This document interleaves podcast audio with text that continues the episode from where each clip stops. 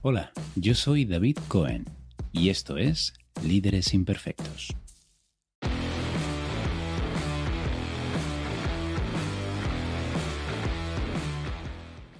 Bienvenido a otro episodio de Líderes Imperfectos, ideas para gestionar a otros y a uno mismo. La cosa hoy va de algo que nos afecta a todos, seamos directores, managers o becarios, y es la comunicación. Y concretamente el feedback. Que por cierto, lo siento, pero es que no hay una palabra mejor en español. Eso de retroalimentación me suena como a regreso al futuro. Pero bueno, el caso es que si me acompañas hoy, sabrás qué es la técnica de sándwich y por qué es mala idea usarla. Cómo saber si estás manipulando a tu interlocutor. ¿Cuál es la relación entre feedback, rendimiento, motivación? El principio fundamental para una cultura de comunicación positiva en tu empresa y además, ¿qué tiene que ver el feedback con una cuenta corriente? Allá vamos.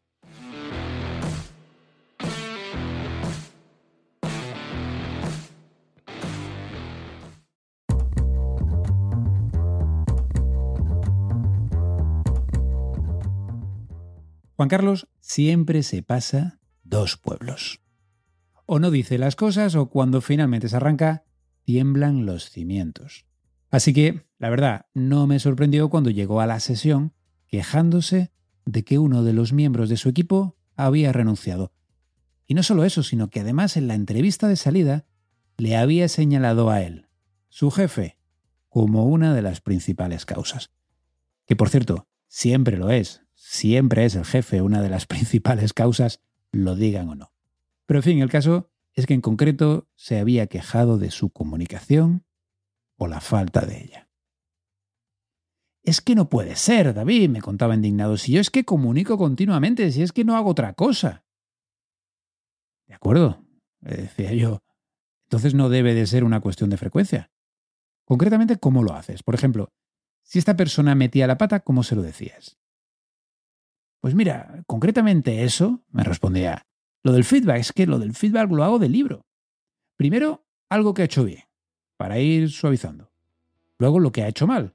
Y para terminar, otra vez algo bueno, para que no se vaya cabreado. Entiendo. El maldito shit sandwich. Hablemos de feedback.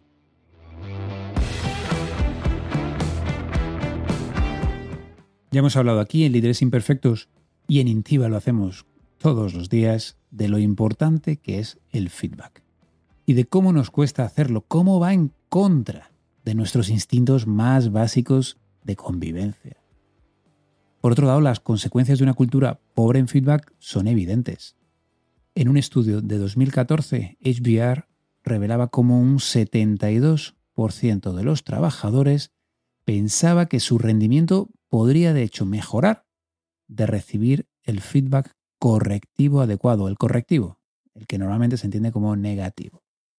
Y lo que es aún más interesante, en mi opinión, en ese mismo estudio, que por cierto era de los clásicos Zenger y Fogman, se descubrió que el 57% prefería, de hecho, el feedback correctivo al mero reconocimiento. Es decir, aquello que tememos más, que es corregir comportamientos, es en realidad lo que muchos de los empleados están esperando porque saben que es la manera más rápida de mejorar en su trabajo. También os digo, y que no me oigan los autores del estudio, que habría que ver la diferencia entre lo que se responde en una encuesta y cómo se reacciona cuando de verdad recibes una corrección. Pero bueno, eso es otra película o al menos otro podcast. Lo que sí está claro es que hay una fuerte correlación entre feedback continuo y compromiso. Al fin y al cabo, mediante el feedback, sobre todo si está bien hecho, demostramos al empleado que nos importa, que estamos dispuestos a invertir tiempo y energía, que tenemos fe en que puede mejorar.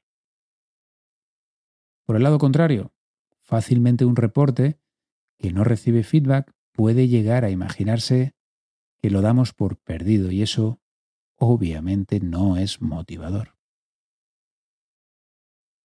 Vale, venga, es importante, te lo compro David, hay que dar feedback. ¿Y ahora qué? En Intiva trabajamos un proceso muy claro de cuatro pasos, pero antes de eso, habría que empezar por saber qué es lo que no hay que hacer. Y es precisamente eso que aún se enseña en muchos sitios y que se conoce como el sándwich. Empezar por algo positivo, pasar a la corrección y terminar con algo positivo. También hay quien lo llama la regla de las tres Ks, en inglés. Kiss, kick ass, then kiss again. Besito, patada en el trasero y besito de nuevo. Y para casa. El sándwich está ideado como una técnica manipulativa. Está siguiendo una táctica que solo tú conoces, al menos en teoría, para conseguir un efecto en la otra persona. Si no te parece manipulativo, imagínate una escena. Reporte le ha dado una presentación al comité de dirección y quieres darle feedback. Pero vas a ser transparente, así que le explicas. Mira, quiero darte feedback correctivo. Antes voy a decirte algunas cosas positivas para que te relajes. Luego te diré lo que en realidad te llamé para decirte y por último te daré un poquito más de feedback positivo para que no te vayas demasiado magullado. Absurdo, ¿verdad? Pues si, si ser transparente con tu táctica es absurdo, es porque la táctica es manipulativa. Y créeme, tu equipo lo va a saber.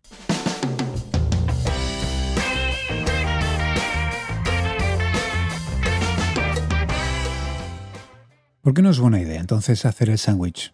En mi opinión hay dos motivos principales. El primero ya lo hemos comentado y es que todo el mundo sabe de qué va esto. Tiene ya muchos años. Y por tanto tu reporte se va a sentir manipulado, conducido, como un niño en la conversación, hacia donde tú quieres, que es la corrección. Y lógicamente esto no genera confianza. El segundo motivo es que cuando alternas feedback positivo, luego el negativo y luego el positivo de nuevo, pueden pasar dos cosas. Que el reporte se crea y se centre en el feedback positivo con el que has empezado, por tanto no escuche o no le dé la importancia necesaria a la corrección, o lo contrario, que es lo más frecuente, que ni siquiera escuche ese reconocimiento porque sabe lo que viene después y lo está esperando, y piensa que lo has hecho o lo has dicho simplemente porque toca. Y lo más triste es que si de verdad querías darle ese reconocimiento, cae en saco roto y es una ocasión perdida. Hacemos esto, lo utilizamos tanto y ha tenido tanto éxito el sándwich, porque nos es más fácil, más cómodo a nosotros dar el feedback de esta manera. Pero ya sabemos que, por suerte o por desgracia, liderazgo y management tienen poco que ver con estar cómodo y mucho con hacer lo que hay que hacer y responder a lo que el equipo y la organización requieren de nosotros. Y aunque puede parecernos que el equipo de hecho también prefiere que edulcoremos un poquito la corrección, ya hemos visto que la mayoría, y suelen ser los mejores, prefieren llegar al grano cuanto antes y saber qué tienen que mejorar. Hay gente también que lo hace porque piensa que, es bueno equilibrar. Si voy a decir algo negativo, debo balancear un poco con un regalo para el oído.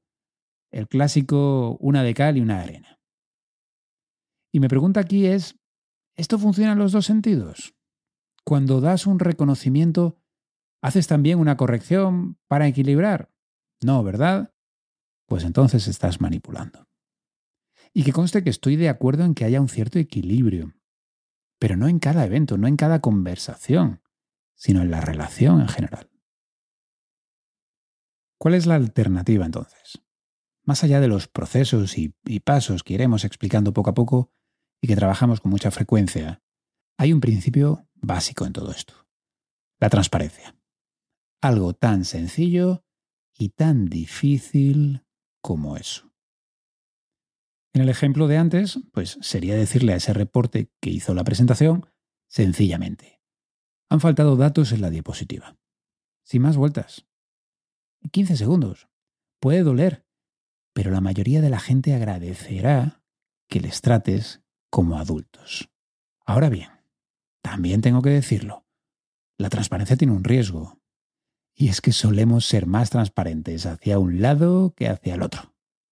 Y fácilmente ciertos perfiles pueden caer en dar solamente feedback correctivo, Y ahí empieza a ser ya un problema esto. Por tanto, transparencia sí, pero no solo. Sumada a feedback continuado y más o menos equilibrado en una visión global. Dando reconocimiento cuando toca y siempre que se puede y corrección cuando procede. Yo lo veo como una cuenta corriente, que va subiendo con el reconocimiento y bajando con el feedback negativo. Si tu cuenta corriente está sana, puedes hacer correcciones sin miedo a afectar la relación. Pero si está cortita, quizá te quedes en números rojos.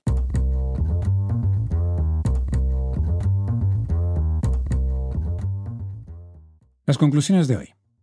Primero, el feedback es determinante tanto en el rendimiento como en la motivación de tu equipo.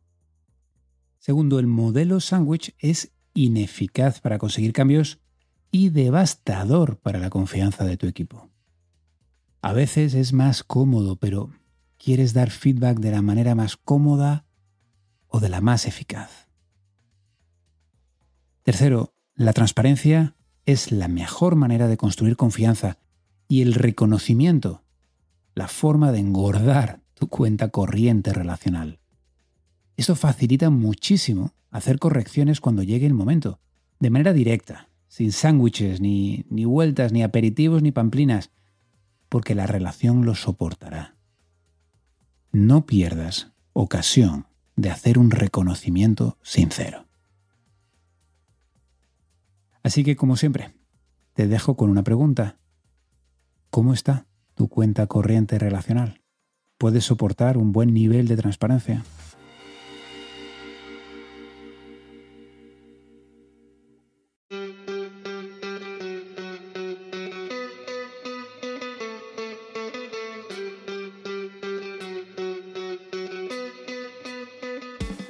Hasta aquí el episodio de hoy. Esperamos que te haya sido útil.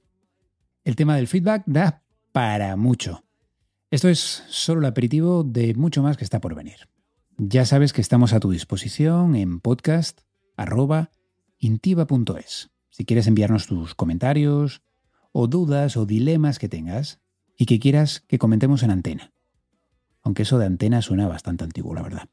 Bueno, por otro lado, si tienes curiosidad por saber qué hacemos en Intiva y cómo entrenamos a directivos y equipos de todo el mundo en una comunicación transparente y feedback efectivo, eres siempre bienvenido en www.intiva.es. Y por último, si te gusta este podcast y quieres ayudarnos a llegar a más imperfectos como nosotros, te invito a pensar en una persona, solo una, a quien le podría gustar. Y mándale el link. Quién sabe si quizá le ayudas precisamente con algo que tiene en la cabeza y le inquieta. Gracias y hasta pronto.